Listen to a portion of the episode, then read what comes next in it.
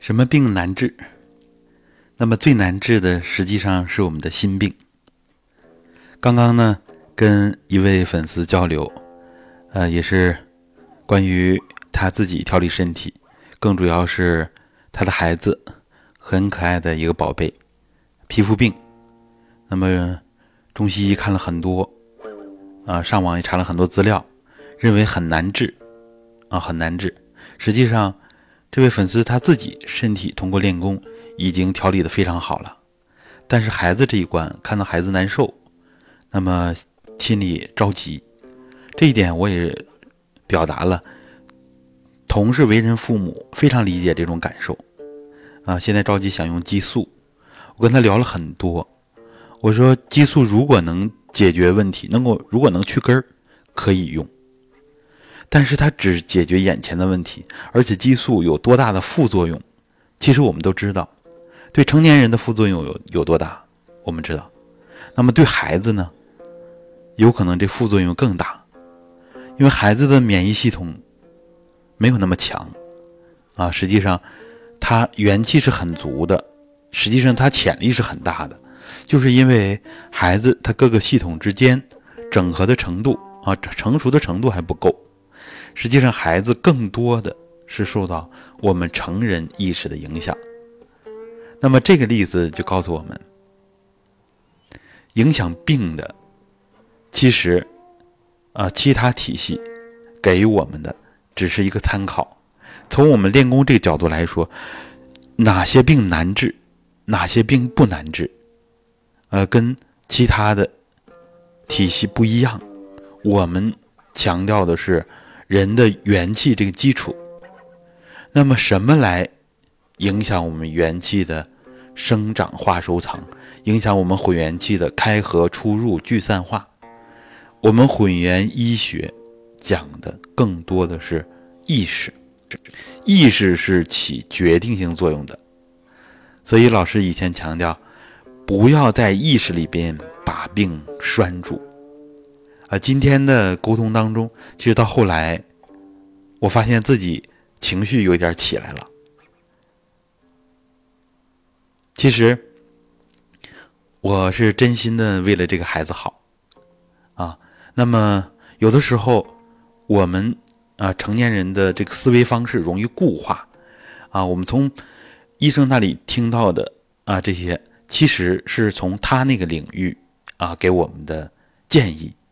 啊，他的经验，我们说是科学的，但是呢，它一定是有一个范围的，在一个范畴之内，啊，那么用我们的传统中医呢，可能就会突破这个范畴，啊，因为我们中医有另外一套天人合一的认识，那么我们发展到现代，啊，在传统中医的基础之上，我们不向前发展了吗？现在国家要复兴中医，那么中医一定要现代化，就是说传统中医它非常好，它是一个理论和实践的框架，有一些东西呢需要我们现代人来完善，啊，需要我们踩着巨人的肩膀啊，在我们前贤的基础之上向前发展，这样我们中医才能真正的重生。不然呢？打倒自己的，其实只有自己。那么，对于我们每个人来说，啊，自己这个病好不好治，就看您的心理负担重不重。一个青春痘啊，长在脸上，我们练功治是比较困难的；如果长在后背、长在脖子上，相对就容易。跟部位没有关系，就是您的心理负担有多重。心理负担重的，那么就不容易好。在现实生活当中，我们看到一些得大病的人，啊，如果很消极的人，那么听到诊断之后，马上人就崩溃了，整个人啊就很快就离开了。这样的例子很多。但是如果乐观坚强的人，怎么样呢？他们往往都能创造奇迹，国内外这样的例子太多太多了。我们不是说只有练功有作用，练功练的是什么呢？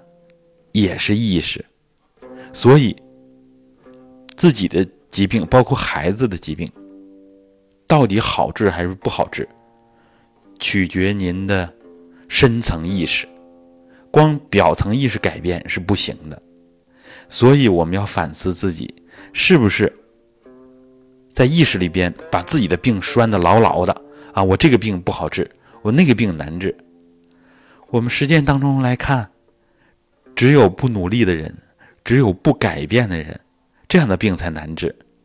真正难治的是心病。那么心不病，身体的病不成问题。我们伟人毛泽东。给王冠兰写的信里边就提到了：既来之则安之，自己完全不着急，让体内慢慢产生免疫力，跟疾病做斗争，最后战胜之。其实伟人他心学的造诣是非常高的，《中华心学严格简述》里边讲到了主席是有政务的。这样的经历和这样的境界的，我呢在单位刚刚要讲啊心学，共产党人的心学。实际上我要讲的两个伟大的人物，一位是王阳明，一位就是毛主席。毛主席在一九四六年的时候啊，他那时候病得很重啊，一个月了。但是突然一天，毛岸英从苏联回来了，然后十几年未见的父父亲，啊，他拖着带病的身体，竟然起来了，去机场迎接。那一天的化验指标，我看那个国外的专家都惊异了，哎，说是之前这一个月的化验不准呢，还是其他什么情况？怎么今天这指标突然好这么多？伟人心学的造诣。啊，使他疾病呢突然有了个巨大的一个转机，因为他太惦记自己的爱子了。这个时候，人在精神世界起巨大变化的时候，那么他身体上的疾病其实不是什么问题。所以，通过我们今天的课程啊，我在这痛心疾首的讲，就是因为我自己也曾经。被这个问题困扰过，现在呢也在解决的过程当中，啊，其实我们每个人都有自己心病，都有内心的局限，都有我们认识上的偏执。一方面，因为我们的无知，我们对知识的了解太少了，仅仅是对这个疾病啊看到一点诊断。啊，到网络上找一点资料，翻一点书，实际上对疾病的认识太浅薄了。西方心理学啊，包括前苏联巴甫洛夫啊，他对这个心理现象的研究，心理和生理的关系都有很多很多的突破。这些我们学了吗？心理学都认识到非常深刻，健康的心理。啊，能够促进我们形成健康的生理，最起码的道理。所以我们希望大家不要拿着金饭碗去要饭。我们每个人的问题，自己是最最关键的。从来都没有救世主，也没有神仙和皇帝，我们只有靠自己。救自己。那么从古至今，古今中外，智者、圣贤告诉我们的就是这个道理，就是要修自己的心，不要在意识里把病拴住。您在意识里的负担越重，这个病就越难治，而跟这个病啊，在其他。体系里边所说的难易，我们认为是不一样的。一个病啊，有可能是不了解这个病的人，心理负担没那么重，哎，治起来往往就容易。但是呢，就怕是有一些知识，有一些文化，但是知识和文化有一定局限，或者是思维方式有一些缺陷，有些不足，只会从局部考虑问题。我们现在说要有全局意识，非常非常的重要。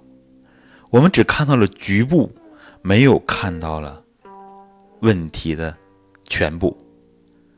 那么就局限到这个局部里边了，这是我们普通人的常态。我们都在傻傻的这样限制了自己的生命力，而且还在以爱的名义限制了我们的后代。这就是禅宗里所说的迷啊，普通人、俗人都是被迷住了，其实就是被我们这个常态的知识。而且常态知识我们还没学完整，常态知识都是局部的，而超常的知识，证悟的人，他是证得了这个整体，证得了这个心体。那么，整个传统文化修身的核心，修就是修心啊，就是修心，练我们的一元体，改变我们的意识。意识不变，那么病很难变。我们混元医疗观是对传统的继承，对整个道统文化的继承，那么它也是一个全新的体系，因为它是传统文化和现代科学所结合的这样一个新时代的产物啊，这么一个全新的体系，所以它对我们的影响将是巨大的，会改变我们的命运。所以我们要求大家要多学理论，而且真正的从深层意识来改变自己。起心动念啊，第一个念头是什么？你想到的首先是：哎呀，这个病太难治了。那么好，这个病一定是按照您意识的导向去做的，包括自己的孩子，包括自己的家人，都会受我们意识的影响。我们推荐群友们。啊，简单看的书啊，正念的力量，正念的奇迹，还有以前发过的视频，吸引力法则，这都是西方人发现的规律。那么我们中国人早在两三千年之前就已经对心学、对正悟、对这个意识的力量有了那么多深刻的认识。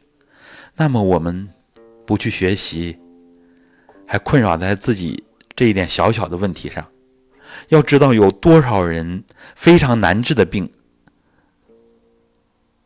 都已经经历过死亡考验的，都解决了。那么，目前这点小问题算得了什么呢？很多人都觉得我自己的这病难治，我这个病特殊。老师说，越觉得自己的病特殊，那么你的病在气场里边就越不容易好。越觉得我这个病很平常，很多人都有啊。您的病不是世界罕见病吧？我见过很多，全球不到五百例的，调理好了。我的一个搞软件的一个学生，就是全球罕见病血液病，后来这治那那治的权威的地方都治了。嗯，说这个这孩子可能是。活不多久了，刚结刚刚结婚没多久，个子高高的女生。后来呢，在本地的中医院啊吃中药，竟然奇迹般的好了。之前用激素，整个人，哎呀，胖了好几圈儿啊，整个原来高高的，呃比较苗条的这个身材，全走样了。这就告诉我们，没有什么事情是不能改变的，没有什么是绝对的。所以，绝对的就是您的意识啊！还是那句话，不要在意识里边把病拴住。在战术上，我们要重视敌人，要注重方式方法，要科学；但是在战略上，我们一定要藐视敌人。有什么呀？有什么难治的呀？不，这个病真那么难吗？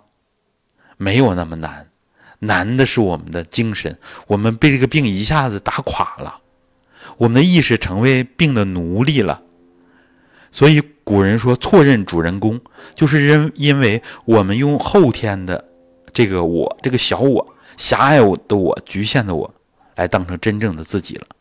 而真正的那个自我，它是宽广的，它是博大的，它是充满生命力的。